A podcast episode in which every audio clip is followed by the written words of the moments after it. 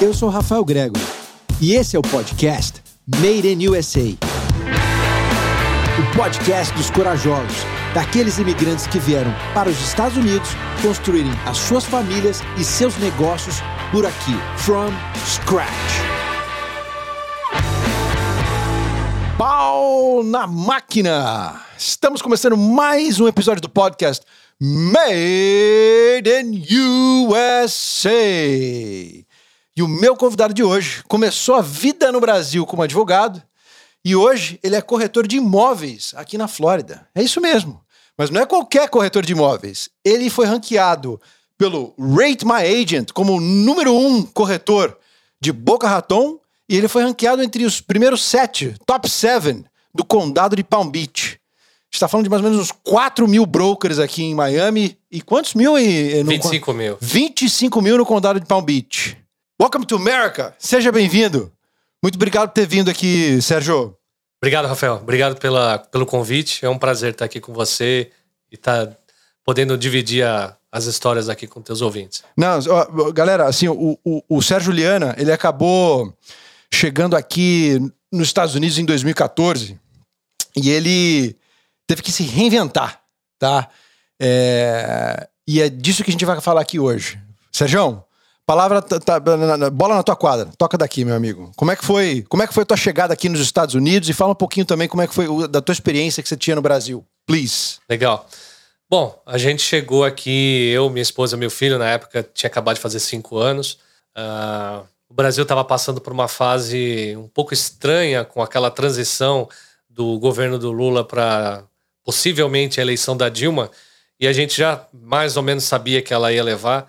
E mas como eu disse, isso não foi o fator exatamente primordial para fazer a nossa mudança. Teve várias questões, questão de segurança teve muito a ver. A gente tinha carro blindado no Brasil, que era uma coisa. O dia que meu filho falou, pai, abre a janela aqui atrás para mim, eu falei, não, a de trás não abre. então é, né, é, essas coisas começam a, a pegar um pouco, né? Incomoda. E e fora o fato do sonho, né, de, de vir para a América desde pequeno. Eu tenho um amigo que é um irmãozão meu que mora no Chile, o Paulo. Ele te deu a bandeira dos Estados Unidos quando você tinha que idade? Fala, conta essa história que é bacana. E a gente tinha mais ou menos uns 13, 14 anos quando ele veio para cá. E ele me comprou essa bandeira que foi hasteada em Austin. E aqui você pode comprar uma bandeira hasteada no dia, tem um certificado bonito. Tudo. E eu tinha essa bandeira no quarto, sempre tive. E hoje ela tá no meu escritório, até a mesma bandeira. Tá lá, velhinha, mas tá lá, é a mesma. Tenho muito orgulho dela. E, enfim, esse sonho todo, né, esse andamento das coisas, a própria vida, eu acredito muito quando você foca numa, numa, numa, num sonho e você tem que fazer ele acontecer, eu acho que o próprio universo gira, conspira. Conspira a favor, né? A favor, sem dúvida. E a minha esposa, graças a Deus. Uh, você é da onde de São Paulo? São Caetano. Eu nasci em São Caetano, é, no ABC Paulista. E a minha esposa, que é do interior de São Paulo, topou esse desafio também e falou: vamos embora. Cara, ela é parte primordial, porque um casal quando vem para cá, uma família quando vem para cá, se um dos dois não tá muito afim, é difícil as coisas acontecerem. Complica, né? É. A turma não não, não consegue se adaptar, né? Pois cara? É. Os dois têm que estar na mesma página. Sem dúvida. Porque se um quer e outro não quer, não dá certo, é. cara. E eu agradeço muito ela por ter dado esse suporte até hoje para nós, assim, família é primordial. Você era advogado no Brasil, né? Eu fui advogado 15 anos no Brasil, me formei em 2001, fiquei com o escritório até mais ou menos 15, 16, onde eu já estava aqui, aí eu fui me desligando aos pouquinhos. É, atuei na área corporativa, uh, nossos clientes eram basicamente empresas, né? E a gente criava mecanismos de uh, proteção para questões trabalhistas. Foi legal, foi um período bacana, pouca gente fazia isso. Na época era muito famoso a questão uh, tributária, né? Uh, recuperação de impostos, essas coisas todas a gente não fazia. A gente trabalhava num outro lado da coisa, que é a parte de proteger, né? Uhum. Mas diferentemente do americano, o brasileiro ele não tem muito essa cultura de, de pagar para você ter um, uma proteção, né? Então o brasileiro era mais, é mais assim: é, a hora que der um pepino aqui, eu chamo o advogado. É. E a gente mudou um pouquinho esse conceito com as empresas que, que a gente atuava, que a gente trabalhava. E foi muito bom. Eu não posso reclamar, não. Foi bacana. Legal. O escritório. Você sempre foi empresário, então? Sempre tive a, essa veia empresária, essa veia empresarial, sempre tive negócio. Eu trabalhei. Você se formou do Mackenzie e começou o teu próprio escritório. Eu me formei e comecei o próprio escritório. Ah. Então, mas assim, antes de, de, de me formar, eu trabalhei para uma empresa é, que era uma administradora de condomínios em São Paulo, na Avenida Paulista. Então, assim, eu atuei praticamente duas vezes na minha vida só para como empregado, né? Uhum. É, foi bom também, foi um período que a gente aprende bastante, mas foi legal. E aí, depois de, de, de, de ter sido advogado por tanto tempo, a gente planejou essa vinda para cá. Uh, a gente veio com visto de estudante para os Estados Unidos, que é uma forma de você vir para cá. Você sempre estudou inglês antes de vir para cá? Cara, eu comecei, comecei a fazer inglês aos sete anos. Eu lembro até hoje a minha mãe. Eu ia de bicicleta, morava no São Caetano e a escola era, chamava Pick and Blue Freedom, Sim. uma escola pequenininha, né? Nem existe mais essa marca lá. E a minha mãe falava assim: ó, oh, um dia você vai precisar. Aprende, né? É. Aí eu botava os caderninhos assim embaixo da camisetinha pegava a bicicletinha e ia, cara. Então, assim, hoje é impensável, né? Você deixar um filho pequeno é. sozinho. Era, era pertinho de casa, né? É. Cara, mas sempre tive facilidade com línguas, então eu gostava muito. Legal. Sempre gostei. E aí, foi dando certo, cara. Tanto é que nessa minha fase de, de advogado para empresário no Brasil, foi por conta do inglês também. É, um dos meus clientes na época me convidou para ir para a China para acompanhá-lo como advogado e barra tradutor, porque ele não falava inglês. E eu fui como advogado, voltei sócio. Olha só. Então a gente começou uma empresa que na época trabalhava com termocontráteis. É um. chama Heat Shrinkable Tube. É um. É isso aqui, ó. Esse, esse azulzinho aqui que você aquece e ele diminui. Sim. É isso aqui. Tá. E no Brasil isso aqui não, não tinha muito, tava começando. A Siemens na época estava trabalhando com painéis elétricos com, essa, com esse tipo de proteção. Foi bacana, foi legal, a gente trabalhou pra caramba, aprendi bastante. E depois acabei me desligando da empresa. Ah. Ele continuou, a empresa, se não me engano, tem até hoje. E aí fui trabalhar no setor privado, como empregado. Fiquei como diretor executivo, é, diretor comercial de uma empresa da área de tratamento de água efluente em São Paulo. Ah. Mas sempre é, engraçado que sempre os Estados Unidos estavam envolvidos de alguma forma na minha vida, né? Quando eu entrei para essa empresa, por exemplo, eu fiquei pouco tempo lá, fiquei uns dois anos. Foi a tua primeira empresa como funcionário, imagino, é isso? A segunda. A primeira eu, era, eu trabalhava ainda, eu ah. estudava ainda direito, então foi meio que um estágio numa Entendi. empresa. Mas essa empresa, onde foi um, essa, essa, essa experiência já foi como um, um cargo uh, de diretoria dessa empresa, acontecia de ter que viajar para os Estados Unidos. Tá. Então tava sempre alguma coisa lá apertando, sabe? Falando, uhum. olha, eu acho que é, é para lá, é para lá, é para lá. E também teve a questão desse, do, do, desse meu amigo que trabalhava na náutica no Brasil, que tinha negócios aqui, e eu vinha para cá muito para representar também essas, esses, esse tipo de negócio e trabalhar também como uma espécie de advisor, né? Da, da Conselheiro. Consel, é, consultoria, né? Uhum. E aí vinha muito para cá, vinha muito. E aí um dia eu falei para minha esposa, falei, amor, a gente tem que, vamos, vamos, eu acho que vai dar certo. Acho que a gente tem que tentar. E aí juntou toda aquela questão segurança, carro blindado, putz, isso aqui não tá, não é, não é a vida. Né? Eu morava em São Caetano, cara, para você ter uma ideia, o meu escritório em Moema para eu ir para lá, você tem que atravessar a favela do Heliópolis ali. É, é um, é um. É difícil. É, difícil. É. Naquela época já não tava. Já era difícil, hoje está muito complicado lá. É. Então, juntou uma série de fatores e. Você vendeu tudo e veio para cá. Vamos, mandamos, mandamos bala em tudo, vendi a empresa, vendi tudo. A única coisa que a gente não vendeu, por uma birra minha, que a minha esposa por ela já tinha vendido, era o apartamento que a gente morava, que a gente vendeu ele dois anos depois que a gente já estava aqui. Tá. E Cara, e assim, chegando aqui nos Estados Unidos em janeiro de 2014, a gente. É, era um ano que tinha uh, Copa do Mundo e as eleições, né? É. E. Cara. Você chegou aqui com o estudante? A gente chegou aqui com. A minha esposa tinha visto estudante, F1, ah. e eu, eu e o Lorenzo, meu filho, com F2. F2, tá. F2 te dá o direito de trabalhar, né? Hum, hoje, não, não, na época não. não tá. Hoje me parece que isso está mudando. Ah. Tá. Parece que o governo quer, quer dar a work permit para quem é F2, F2 mas tá. ainda não está aprovado. Mas na época não. Tá. Eu brinco até que na época a única coisa que a gente podia fazer era respirar. é. Você chegou em Boca? De cara? Direto. Eu vim para cá um ano ou dois antes para conhecer a cidade de Boca dois anos antes, 2012, eu participei de um evento da Câmara de Comércio em Miami. Sim. Fiquei uma semana lá e um dos caras que estavam ali participando era um, justamente um corretor O Jonathan, um americano que era casado com uma brasileira, falava, fala, né? Tá, tá vivo. Fala português perfeitamente, com sotaque baiano. E, e a gente ficou amigo lá e ele falou: "Ó, vou te levar pra você conhecer a minha cidade lá, como é que é. Ele morava em Boca. Sei. E, cara, a hora que eu vim pra Boca Raton, eu falei, putz, é... É aqui. eu liguei pra minha mulher e falei, eu acho que eu achei o lugar. Vamos ficar por aqui. É, a minha ideia primária era Orlando. Ah, não sei o que eu achava da minha cabeça, eu achei que eu ia ficar na Disney o dia inteiro, né? ah. E mas aí quando eu vim pra Boca, eu falei: "Ah, não, é aqui". Que legal. E aí trouxe ela no outro ano, e quando ela viu, ela falou: "Meu amigo, Por aqui mesmo. é por né? aqui mesmo". Legal. E aí a gente veio direto. Na verdade, a gente optou também por conta da- das escolas, né, que Boca é completamente bom. zoneada. É, não, eu. Aqui em Western também, né? Muito bom em termos de escola, né? Essa é Sim. a grande dúvida que todo brasileiro que vem pra cá pra é, estabelecer uma família tem, né? Vou, vou pra Western, vou pra Boca. Quem quer ficar perto do mar, fica vem pra cá. Quem. É, Boca é uma cidade litorânea, né? É. Weston é uma cidade mais é, urbana, vamos dizer assim, mais condomínios, aquela coisa mais. É, não tô fazendo uma, uma comparação, mas mais interiorana, uma Sim, coisa né, mais sim, sim. afastado. Eu tenho um amigo, esse meu amigo da Náutica mora em Weston, o Alexandre, é, cara, super feliz, adora. É uma cidade muito bacana. É, é. Mas para o que eu tava buscando, Boca preencheu todos os requisitos, Show. né?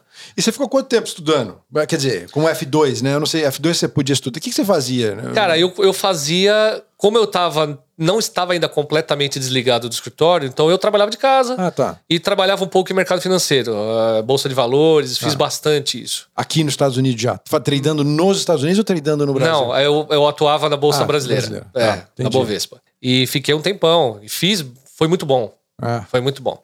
deu É. pra pagar as contas. Deu pra pagar as contas. É, porque É. pro- principal fonte de receita que era Sim. teu negócio no Brasil. Sem ou- dúvida. É. É, mas pensa que naquela época eu cheguei aqui com dólar a 2,14. Eu comprei a minha casa aqui a dólar 2,14. Puxa, que beleza, hein, É, cara? é.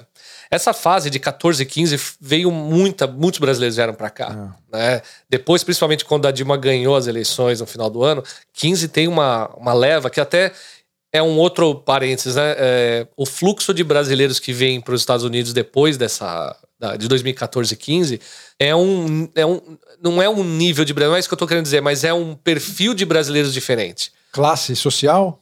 Não, por exemplo, empresários que cansaram do Brasil e Sim, mudaram para os Estados Unidos. Já tinha, alguns já tinham casa, já tinham. ó, Gente de muito, poder- de muito poder aquisitivo. que tinha um poder cá. aquisitivo bacana. Isso Sim. depois de 2015, na tua leitura. Na- não, depois de 14. Ah, depois de 14. Depois sim. que a Dilma ganhou as eleições. Tá. Eu acho que. Aí sabe, você chegou, começou, começou a ver os caras com um bala na agulha chegando aqui pra comprar Pois coisa. é. E aí, paralelo a isso, eu tô dizendo isso por quê? Porque eu trabalhava também como consultor Tá, de empresas brasileiras fazendo business nos Estados Unidos. entendi, Entendeu? Um pouco ligado à questão do escritório de advocacia. entendi. E aí é onde vem o paralelo do real estate. Por quê? Porque esses empresários que vinham para cá estabelecer os negócios deles, muitos deles compravam casas.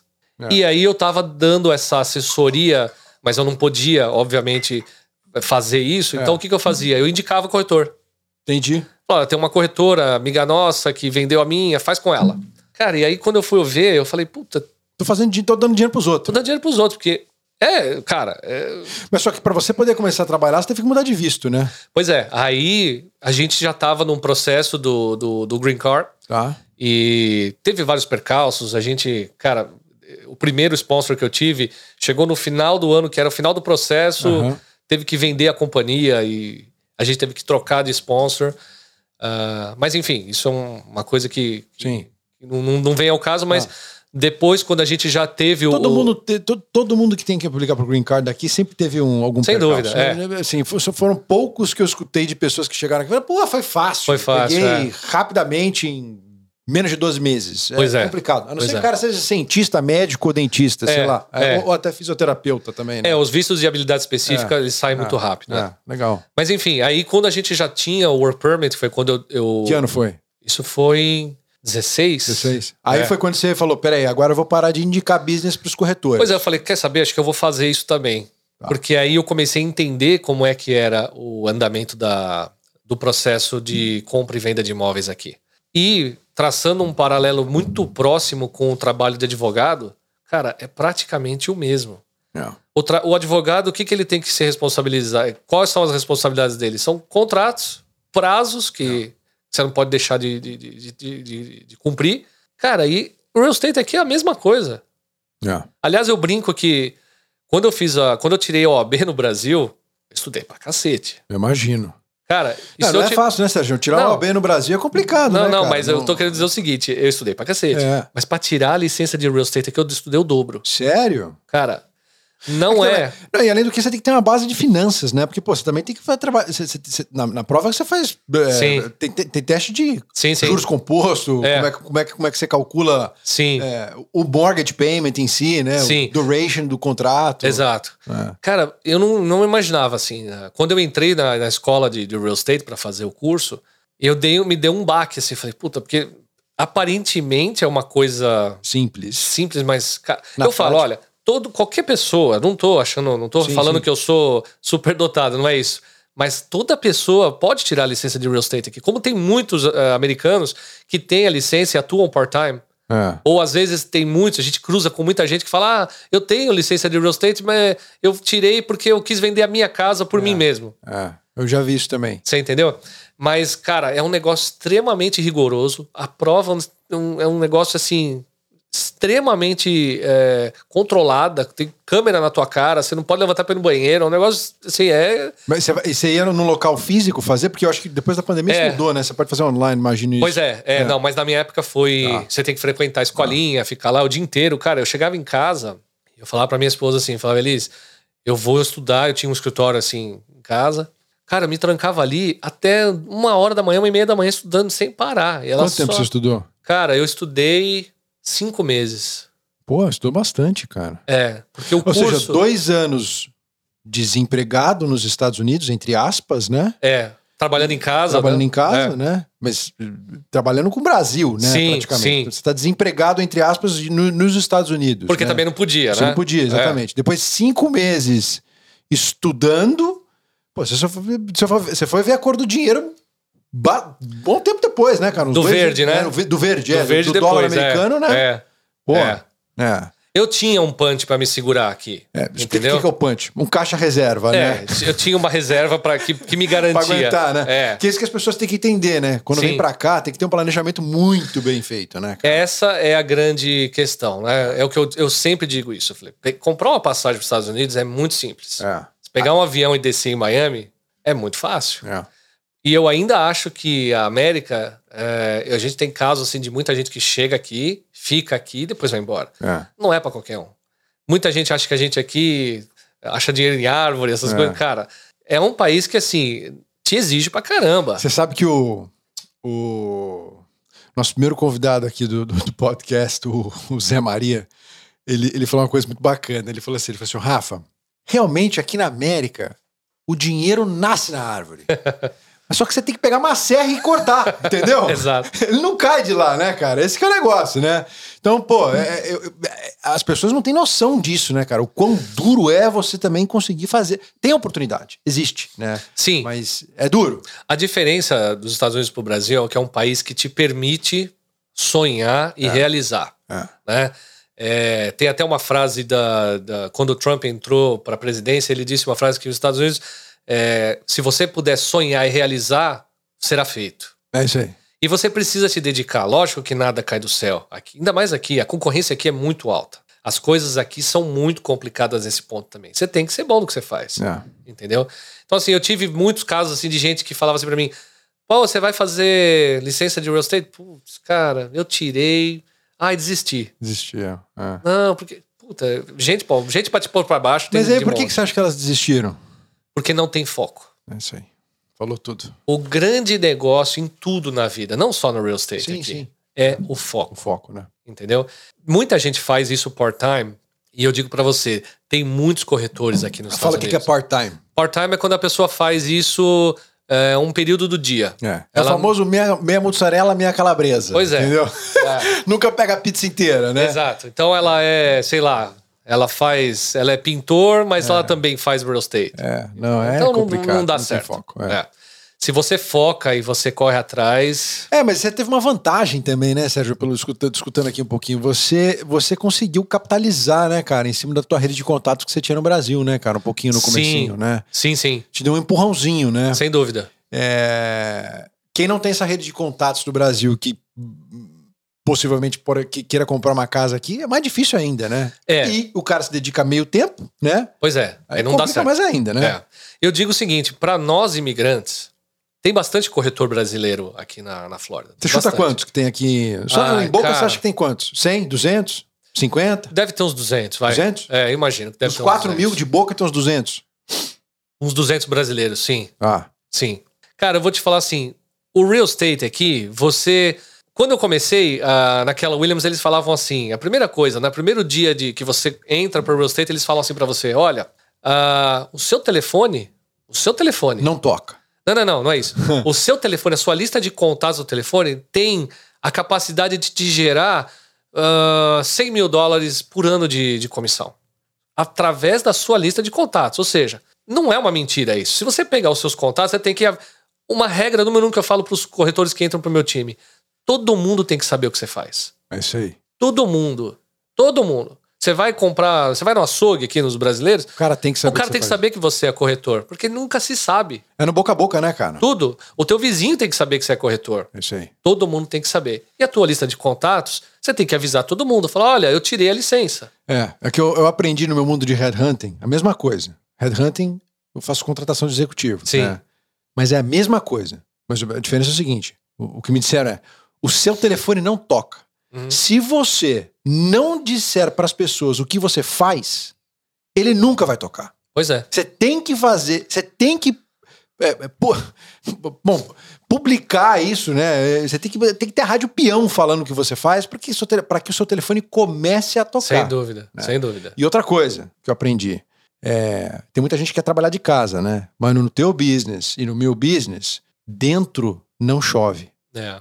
Só chove lá fora. Você tem que estar no mercado. Então Pois você é. tem que estar dando a cara pro mercado bater o tempo inteiro, né? Pois é. cara? Esse que é o tempo Exato. inteiro. né? Eu faço isso. As pessoas têm que saber, senão elas não têm ciência, né, cara? E nós brasileiros, voltando um pouco no que eu estava dizendo, nós brasileiros imigrantes, de modo geral, não só brasileiro, um, um hispano que resolve virar real estate, que chegou aqui. Eu cheguei nos Estados Unidos, eu tinha qua- 38 anos. Tá.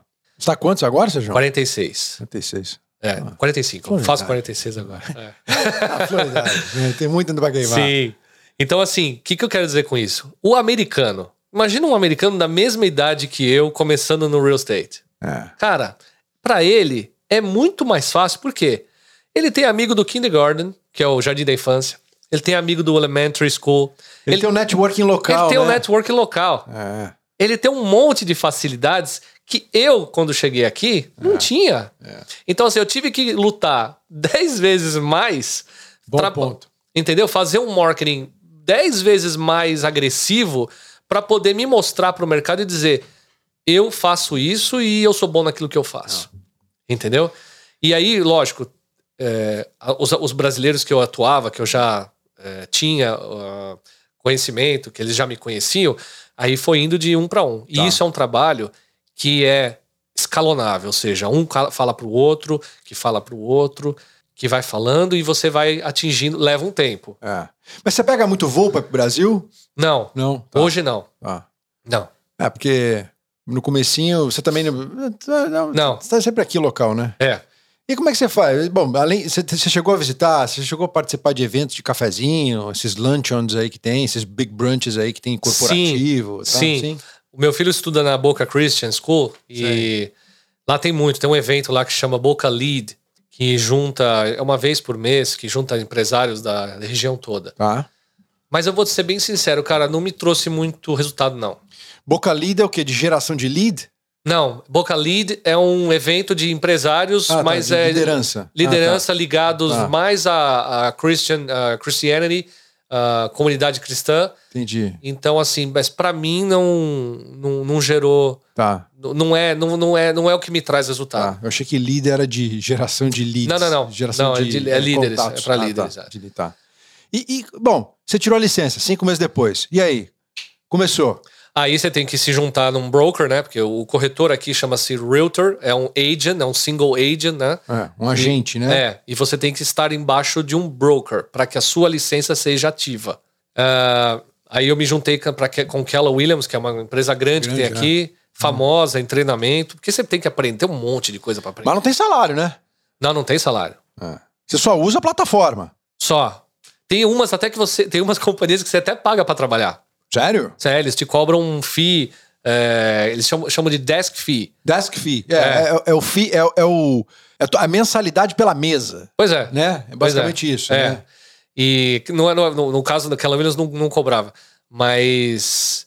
Aliás, eles tiram de outra forma, eles cobram na, na, é, na, na comissionamento, na né? Eles ficam com uma parte da tua comissão. Mas, cara, foi assim, foi bacana para aprender. Mas né? por que você escolheu aquela Williams em vez de outras? Pelo fato do treinamento. Ah. Porque eles têm um treinamento muito forte.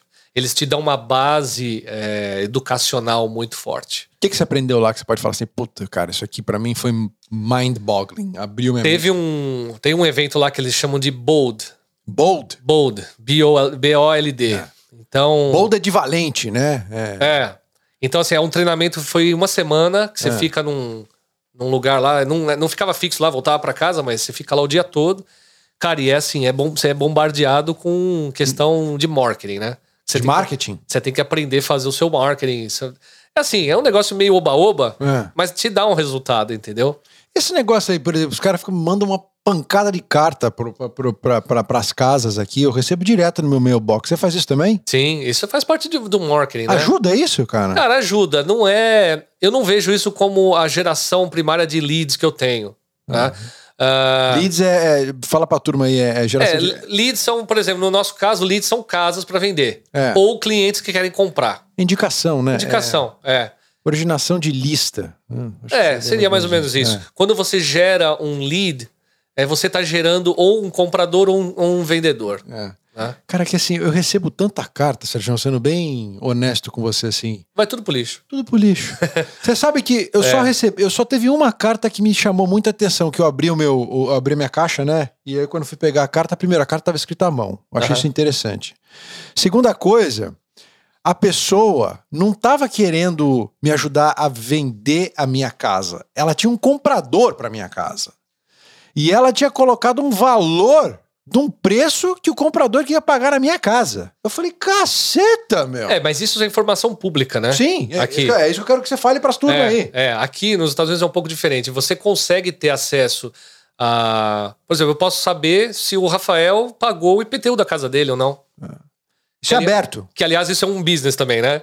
É? É, você não paga o IPTU, vai alguém lá no teu lugar e paga. Ah. E depois você não tá devendo mais pra prefeitura, você tá devendo pro terceiro. Uau! Que na verdade chama uh, é, é, Lean. O cara põe um Lean na tua casa, Porra, que é uma ele pendência. cobra o quê? Ele cobra juros em cima desse negócio? 18% ao ano. É um dos business que gera mais é, lucro no mundo. Que é o tax isso, lean. Isso, cara, eu é. nunca soube disso, cara. Eu cheguei a fazer isso doido um pouquinho no começo, mas, cara.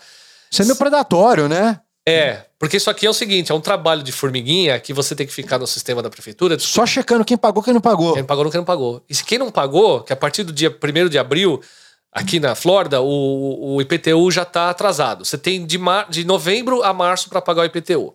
De, no, de novembro do ano, do ano anterior a, a março, março, do ano seguinte para poder pagar. Se você paga o seu IPTU em, mar, em novembro, você tem desconto de 4%. Dezembro 3, janeiro 2, 1 e 31 de março é o último dia para pagar. Chegou dia 1 de abril, os caras estão tudo igual maluco lá, querendo saber. Chegou dia 1 de abril, tá uma, tá uma corrida de, de urubu em cima. Para ver quem não pagou. Para quem não pagou. E porque tem gente que esquece. Ou tem gente que realmente não paga porque não tem dinheiro. E aí o cara vai lá e paga, e agora você tá devendo para mim, não para a prefeitura. A prefeitura já. O que ela precisava era o dinheiro dela para pagar escola, é, polícia, energia elétrica, essas coisas. Mas, mas e como é que o cara vincula o pagamento dele com a conta dele e ele te cobra depois. Não, porque é o seguinte, quando você. Se eu for lá, por exemplo, pagar o teu IPTU, ah. e você vai olhar, depois você vai acabar descobrindo, ou eu vou te mandar uma carta, ou a prefeitura vai te mandar uma carta dizendo o seguinte: é, você tá devendo o seu IPTU agora, só que é pro Sérgio, não para mim. E a tua casa, a tua casa fica com um LIN. O LIN é uma pendência. Sim, sim. E você consegue enxergar essa pendência. E você sabe quem é que pagou. E aí você tem que correr atrás desse cara e pagar para ele. E aí ele pega esse lien, rasga. Eu tô falando em modos mais sim, grosseiros. entendi. Rasga, acabou o lien. Só que você pagou pra ele com juros de 18%. Ao ano. É. Equivalente ao. Só não é mais do que 18% porque não pode, né? Se bobear, esse cara cobrava mais. Cada né? estado aqui tem um número diferente. Né? A Flórida é um dos maiores, é 18%. E tem um detalhe: se você demorar dois anos Pra pagar? para pagar, o cara pode transformar o tax lien num tax deed. E o deed ele toma, ele pode tomar posse da tua casa. Uau! Caramba, Sérgio, aqui eu tô aprendendo coisa nova, turma. Eu não fazia ideia É. disso. Isso é um negócio que hoje, por exemplo, tem grupos que compram, porque assim, os liens eles vão para leilão depois. Né? Porque tem um monte que fica eh, pendurado na prefeitura e eles fazem um leilão de tax lien. Certo. Tem empresas que vão lá, Rafael, e eles compram assim 100 mil tax liens de 100 mil imóveis. Porque tem coisa lá que é porcaria. Entendeu? Tem coisa lá que é porcaria, tem coisa que não vale a pena. Às vezes são, são coisas muito pequenas, entendeu? Mas, cara, você imagina num universo de um pacote, num bulk, que a gente chama, que é um pacote de 100 mil tax liens, tem coisa boa lá no meio que às vezes compensa todo esses 100 mil que o cara pagou. 100 mil imóveis, né? Não 100 mil. Sim. É meio que. O que eles chamam aqui nos Estados Unidos é spray and, eh, and pray, né? Você, espreia e, E reza, reza, né? é. Você dá tiro pra tudo quanto é lado, mas Pois é. da- dali vai ser alguma formiguinha boa ali que vai. É. Então, assim, hoje, para pessoa física ir atrás disso é um pouco mais difícil. Tem até, eu não vou falar o nome, tem até uma pessoa aqui na Flórida que acabou indo embora, virou deputado, vendeu muitos cursos disso aqui, de tax lien. E atra- através de uma escola, de um- uma pessoa aí no, no Texas, ensinou muito o brasileiro a fazer isso. E, cara, eu acredito que não deve ter ninguém fazendo. Você teve êxito no que você fez? Você falou que você fechou Não, cara, eu estudei muito isso daí, eu, eu me aprofundei bastante nisso. Cheguei a fazer alguns, mas, cara, não, não, não, não tive. E, se- e outra coisa, cara, eu, eu acho que eu tenho um pouco de princípio. Eu acho que tem vezes, eh, Rafael, que, como diz a minha mulher, né? Às vezes perder pra ganhar. Você imagina se um cara lá, ele realmente ele não tem condições, porque ele tá com uma dificuldade, alguma coisa, o cara deixou de pagar o, o, o IPTU lá, cara, sei lá pagar e depois você tem que pegar do cara com 18%, é um negócio meio predatório, não, não faz, não, não culpo quem faz, não acho que tá errado quem faz, eu pra mim não, não serve. O, o, o dono da casa que esqueceu de pagar, ou sei lá, tava apertado. A reação desses caras, qual que é quando ele liga pra um cara que tem um tax lien na, casa dele? O cara tá. Pois é, na prática ele tem assim, Tá ele, tem, chateado? ele tem dois anos pra pagar, ele ganhou Sim. um ano ganhou, ou é, dois é. pra pagar. Cara, é o business, é o que é. É o sistema que é assim. É. Ponto. E, cara, por exemplo, no Texas, você já pode tomar o deed direto. É um sistema diferente. Você não tem o lien primeiro, você já pode ir direto pro deed. Cara, é, é uma loucura. É uma loucura. O DID no Brasil seria equivalente ao quê? O deed no Brasil seria equivalente à escritura do imóvel. O cara pra tomar a escritura do imóvel. Eu tenho, eu tenho conhecimento de um caso de uma pessoa que comprou um, um tax lien, se não me engano, no Alabama. Eu não lembro que estado foi. Que, cara, tava perdido lá na prefeitura. O cara achou lá, trabalho de formiguinha. Achou um lá.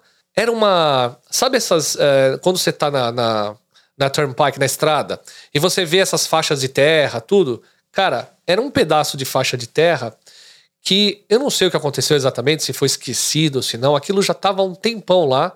O cara pagou, se não me engano, 150 dólares, que era o que custava o, o lien desse, desse, Sim. desse, desse pedaço de terra. E ele acabou negociando o terreno depois por um milhão e meio de dólares. Então você fala, o cara comprou um terreno por 100 dólares, 150 dólares e vendeu por um milhão e meio.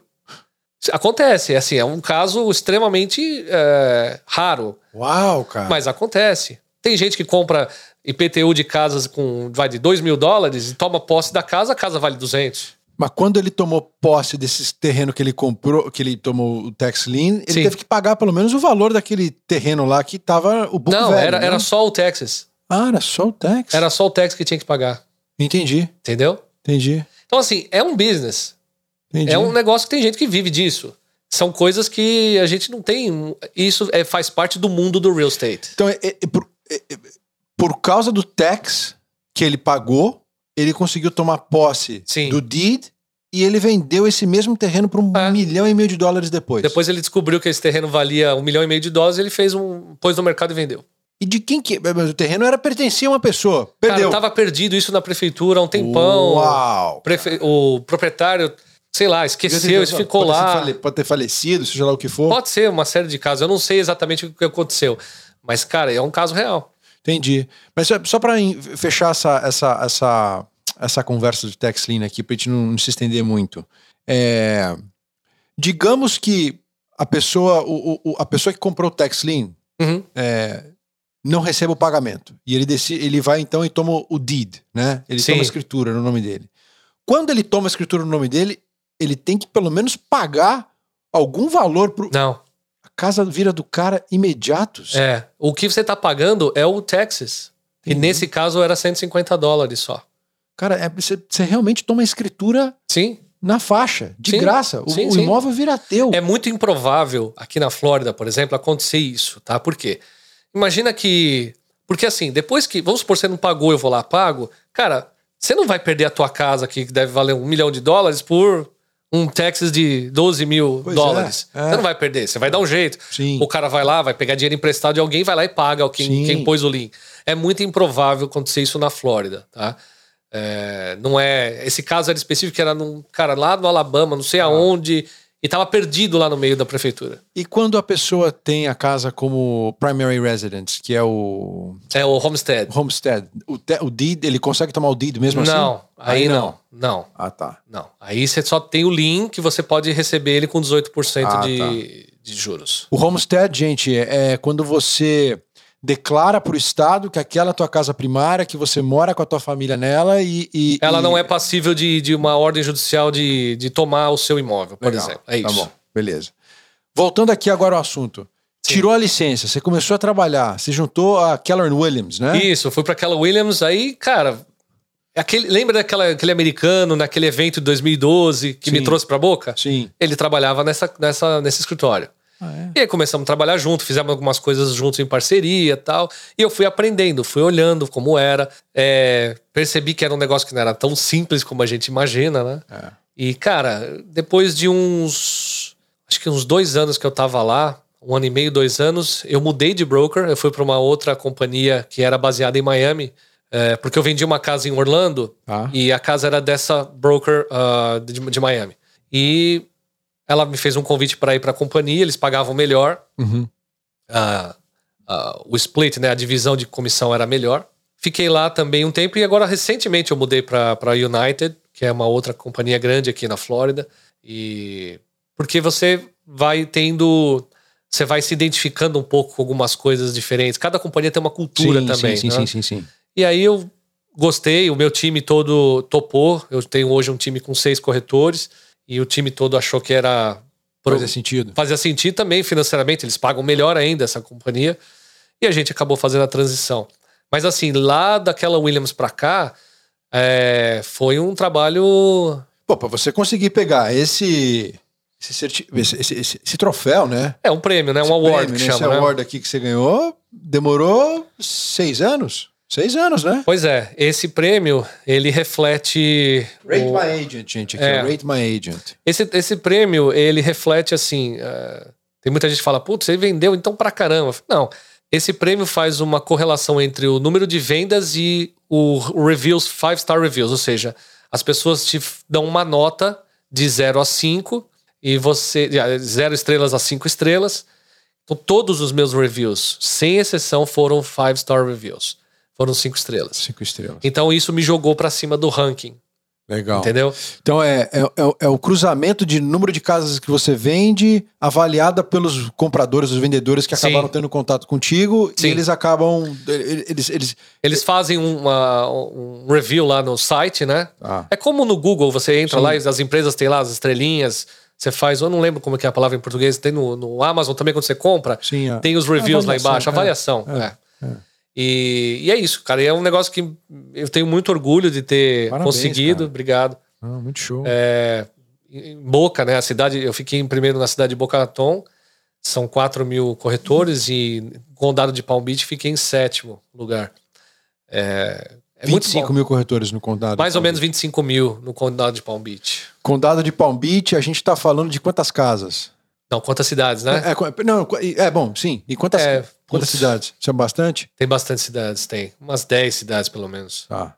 Tá, é grande, pô. É, é bastante, é bastante gente. É, é, é, eu fico imaginando que deve ser um mercado gigantesco aí pra você poder atuar. Tem, né? hoje, por exemplo, eu atuo de Orlando até Miami. Mas, primariamente, o meu business é aqui em Palm Beach. Palm Beach. E mais focado ainda em Boca, porque é onde eu moro. Ah, Então, assim, é, o- como eu disse lá atrás, o foco nesse negócio é tudo. Então, tem gente, por exemplo, que foca em fazer aluguel, por exemplo. tá. Então, se você foca no aluguel, você vai se dar bem fazendo só aluguel. Tem gente que foca numa determinada, o que a gente chama de forming. Aqui forming é o seguinte, você mora aqui no teu condomínio. Você pode fazer um forming dentro do teu condomínio só. Semear, né? Então você fala, meu, só aqui é, eu vou vender, só aqui, só me interessa aqui. Tem gente que faz isso. É, o meu forming principal é boca. Legal. Então, assim, E você e o, e o corretor de imóveis aqui no- nos Estados Unidos ganha quantos por cento de comissão e do, do valor do imóvel?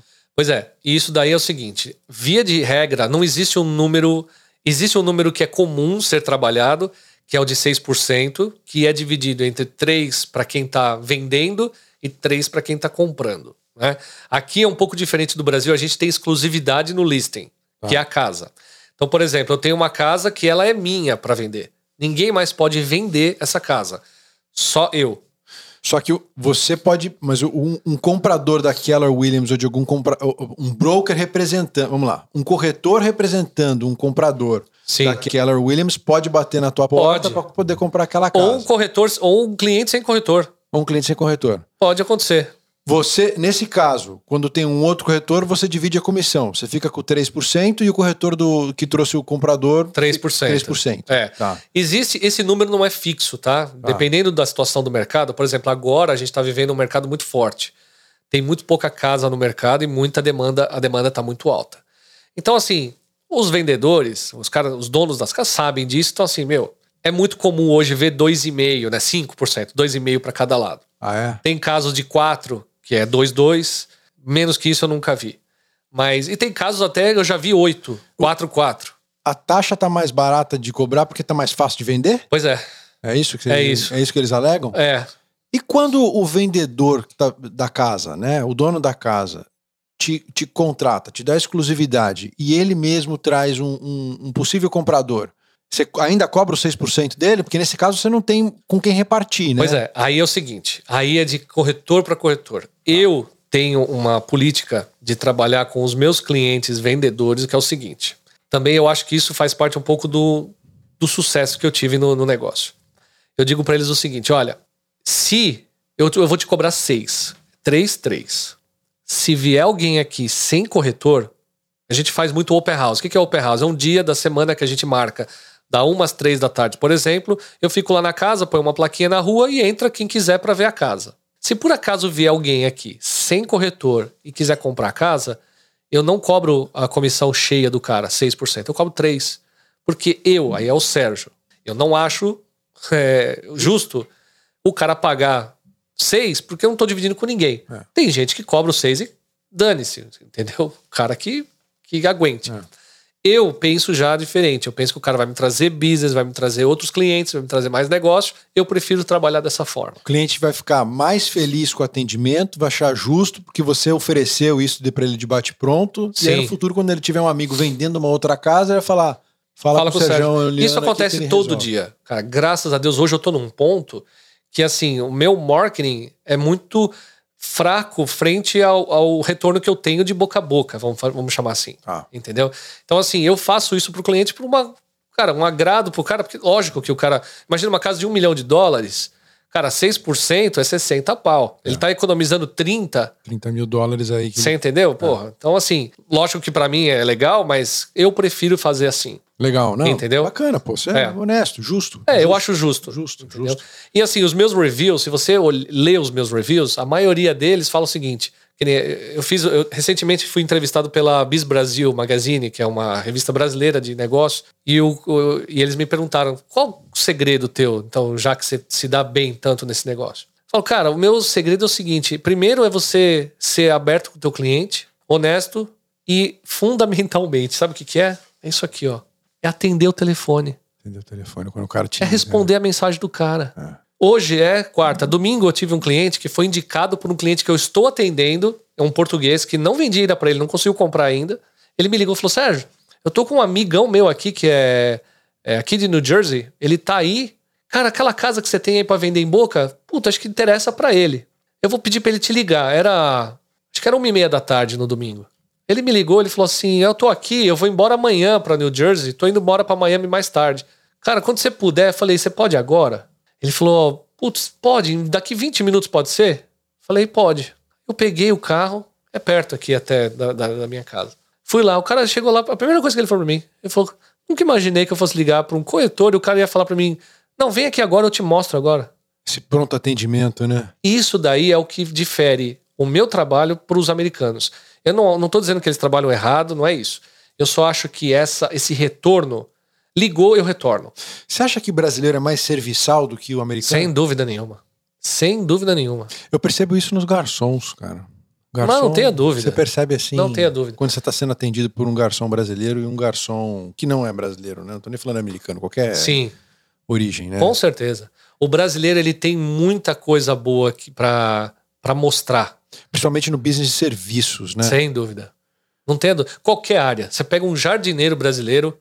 Você pega um pintor, qualquer coisa, os caras.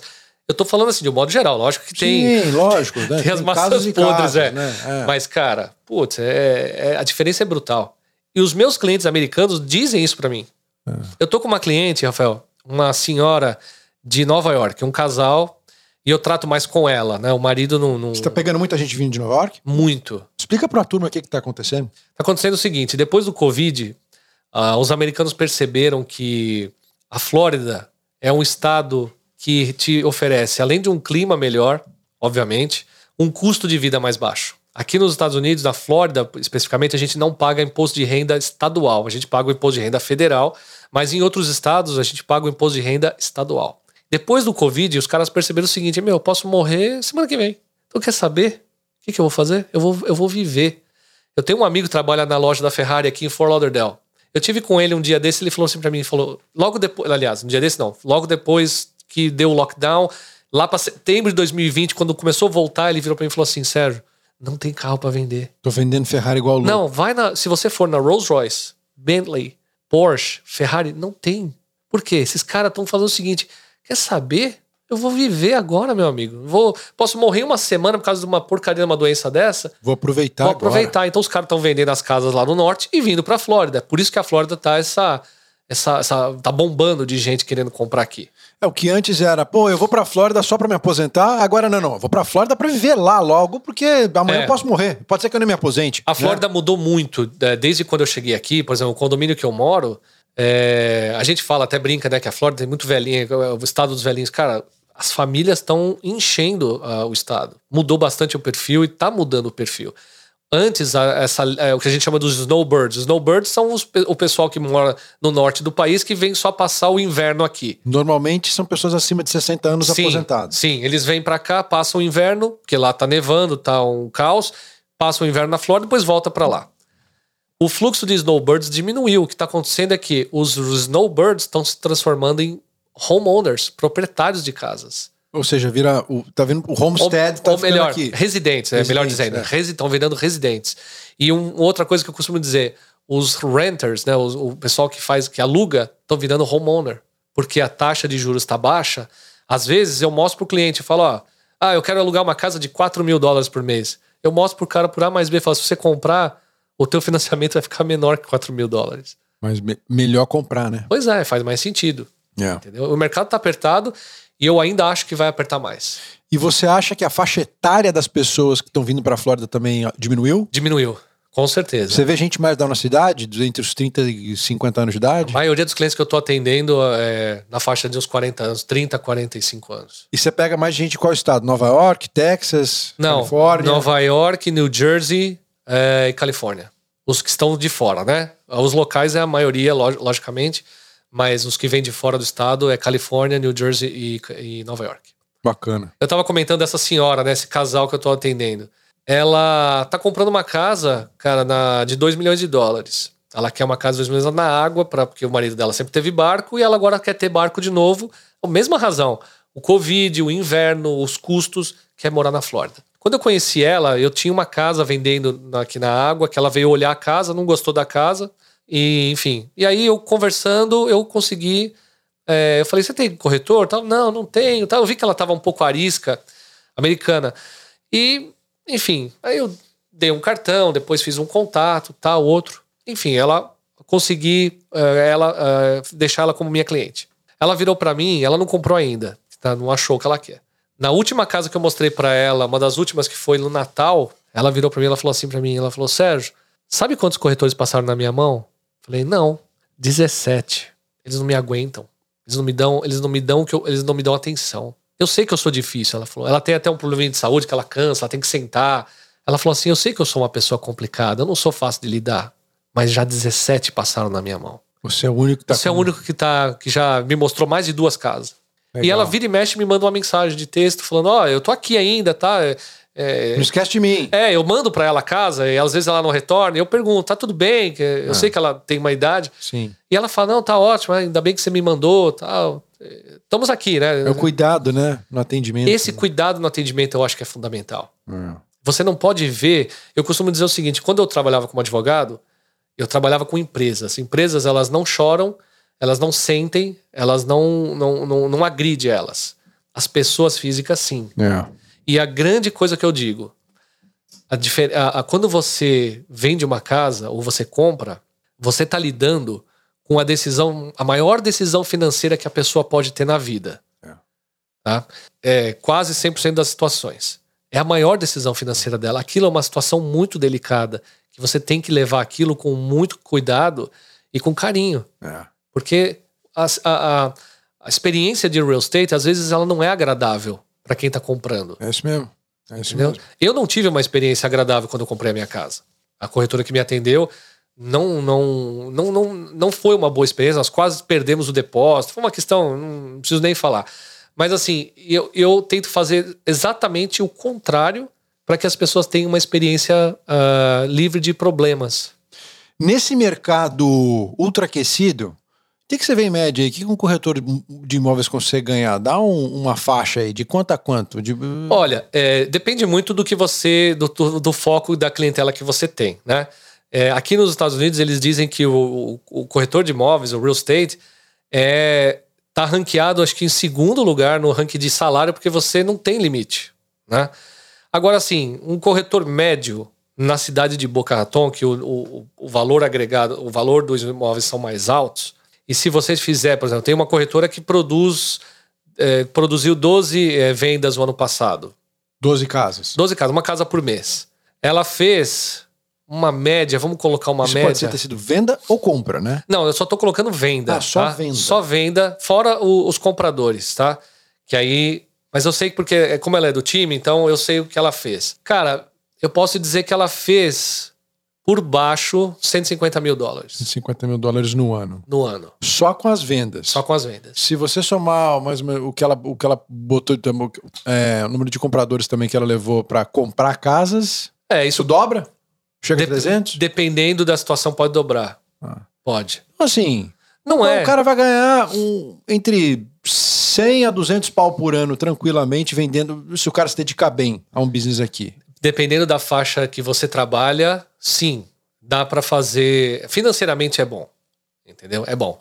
Agora, lógico que isso varia muito, né? Eu tô dando um número bem grosso, Lógico, não, mas assim, tem, tem gente que também não vende nada, né? varia, é. E tem gente que vende muito. Isso, né? isso. De- de- depe- Se o cara foca em casas aqui então na praia, é. imagino que é só, Sim, só fibaleia, né? Exato. Exato. Feed- E é gostoso. 400, meio milhão de dólares, né? É, é. E, ah, o ano passado, é, só em Palm Beach County, só em Palm Beach County no ano passado, 150 corretores fizeram mais de um milhão de dólares. 150 corretores fizeram mais de um milhão de dólares. É, Só em Palm Beach County. só no condado de Palm Beach, 150 corretores. Então, dos 25 mil corretores. 150 fizeram um milhão de dólares, pelo menos um milhão de menos dólares. um milhão de dólares, Mais de um É. milhão de dólares. É. Belo pacotinho, né? Que é bastante, se você levar em consideração, por exemplo, se eu, se, eu não sei o número exato, mas se você pegar de 500 mil a 1 milhão de dólares, cara, tem uma porrada de, de, de corretor. Entendi. Porque assim, é, Escutaram isso? é. De meio milhão de dólares a um milhão de dólares de salário anual, tem uma porrada de corretores. tem uma porrada. Acima de 1 milhão, 150. 150. Qual que foi o maior imóvel que você viu vender? Desde que você começou a trabalhar? Uma- uma- em termos de valor. Eu tenho uma casa que está no mercado agora de 8 milhões e meio. 8 milhões e meio. Mas qual foi o maior valor que você chegou a ver? Não que necessariamente você tenha Ah, vendido. tá, que eu não- você que eu já vi? é. 25 milhões. 25 pau. É. Uma casa aqui em Boca. O cara cobrou. É 6 pursa também, uma casa de 25 pau? Foi. Beleza, hein, meu? Isso é FII, hein? Isso é bom. E, É. é- é- e era onde aqui em Boca? É West.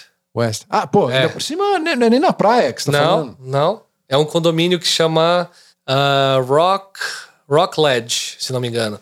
É um condomínio de. São casas como se fossem fazendas, assim. São casas muito grandes. Foi alguém dentro da sua corretora que vendeu? Dentro da United? Não, não, Não, foi da United, mas eu conheço a corretora. É uma, é uma judia que só vende casas a partir. Ela não pega listings abaixo de 10 milhões de dólares. Eu acho demais isso. Ela não pega. Eu- Quanto vale a tua casa? 9 milhões e noite? Não, não, pega. não interessa. 10 pau, a gente conversa. É. Aí ela passa para alguém do time fazer. Entendi. Tem uns, tem corretores que trabalham dessa forma, entendeu? Eu tô hoje focado em high-end clientele, mas eu não abro mão de nada. Eu não abro mão de nada, Tá certo? entendeu? É. Mas Quando na rede é peixe. Aqui a gente marca mim, gol. é. Mas tem uns que não. Mas, cara, eu, eu acho legal, porque a pessoa tá num ponto que nem um corretor desse tem 25 anos de carreira. Sim, sim. Entendeu? Sim, sim. E ela só, no caso, essa, essa corretora, ela só faz isso porque o próprio métier dela, o meio, o meio, É, o meio dela, dela é esse, né? é então, esse. assim, ela anda só com um cara que tem Ferrari, Lamborghini, Porsche, Skimbal. Pois e é. é, É, eu não vou, esses caras não querem comprar casa abaixo de 10 pau. Então, exatamente. eu não tenho networking pra isso. Eu não tenho comprador ou vendedor. Exato. O comprador, né? Pra uma casa como essa. Exatamente. É, faz sentido. É legal. É um Ah. mercado. Assim, é como eu disse, Palmas pra ela. financeiramente é muito bom. Sim. Entendeu? Porque o trabalho para você vender uma casa de 100 mil dólares, eu tô falando o trabalho, assim, o paperwork, né? Sim, sim. De 100 mil dólares e de 10 milhões de dólares, é o mesmo. É o mesmo. É o mesmo. É lógico que o nível de responsabilidade. O mesmo. Eu não vou falar, não é isso. O nível de responsabilidade é o mesmo, Sim. tá? Agora, existe uma- um envolvimento de terceiras é, partes que, por exemplo, numa casa de 100 mil dólares não tem, como, por exemplo, advogados. Ah, Não tem a necessidade de ter um advogado na, na venda de uma casa, mas a partir de um certo patamar, tem que envolver. eles preferem envolver os, os- as partes, né? O comprador e o vendedor. Eu, Entendi. eu vendi uma casa recentemente ah, em Highland Beach, aqui na divisa de Boca com Delray, de 5 milhões, de 4 milhões e pouco, e eles preferiram. Então, assim, todo a questão de contrato foi tudo feito por advogado. E eles têm esse custo a mais para fazer, entendeu? Entendi. Então, o meu trabalho foi mais um suporte aos advogados para essa questão de documentação, tudo. Mas existe, assim, é, é um pouco diferente o andamento da coisa. O, o cara que foi ranqueado pelo Rate My Agent lá em Miami, em número um, equivalente ao que você foi aqui em Boca. Você conhece? Não, Não. Não. Você não sabe, você sabe, mas você sabe se é brasileiro, se não é? não é brasileiro. Ah. Eu vi alguns nomes lá. Inclusive, tem um ranqueado do, do país. É uma, Ah, é? é uma senhora, se não me engano, da Califórnia, cara, que ela foi ranqueada a primeira do país todo. Uau. Existe esse ranking. Eles fazem por estado, depois aliás, por cidade, por estado e nacional. Entendi. É. Bacana. Eu não, não sei de outros brasileiros que tenha a- O prêmio. o prêmio. Esse troféuzinho aí. Durante o ano, a gente vai acompanhando lá o ranking de 1 a 10, né? É, eu não lembro de ter visto o nome de nenhum brasileiro lá. Ah, Tá. entendi.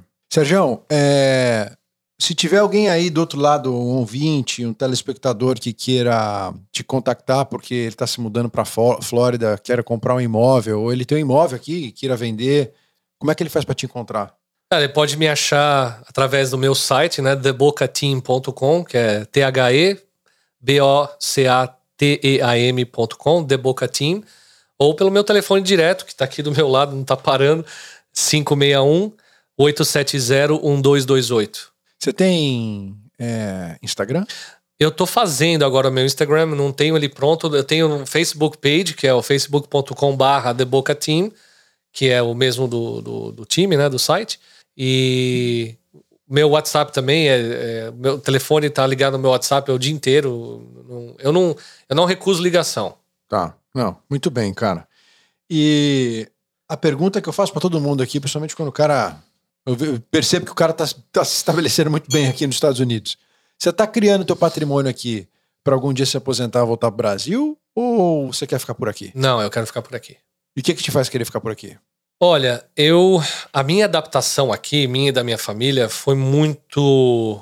Muito bem feito, foi muito rápido. Meu filho. É teu sonho de criança, né? É. Então, assim, eu não me vejo hoje morando no Brasil. Eu acho que o sistema americano, me eu me adaptei muito bem nele. Entendeu? Meu filho levou 30. Eh, aliás, 90 dias, três meses para falar inglês aqui, quando chegou na escolinha. O meu grande problema, o meu grande medo era ele, né? Colocar ele numa escola onde ele não falava a língua, e, mas foi, se adaptou muito bem. Hoje eu não, não consigo vê-los é, no Brasil, nem a minha esposa, nem eu, nem o meu filho.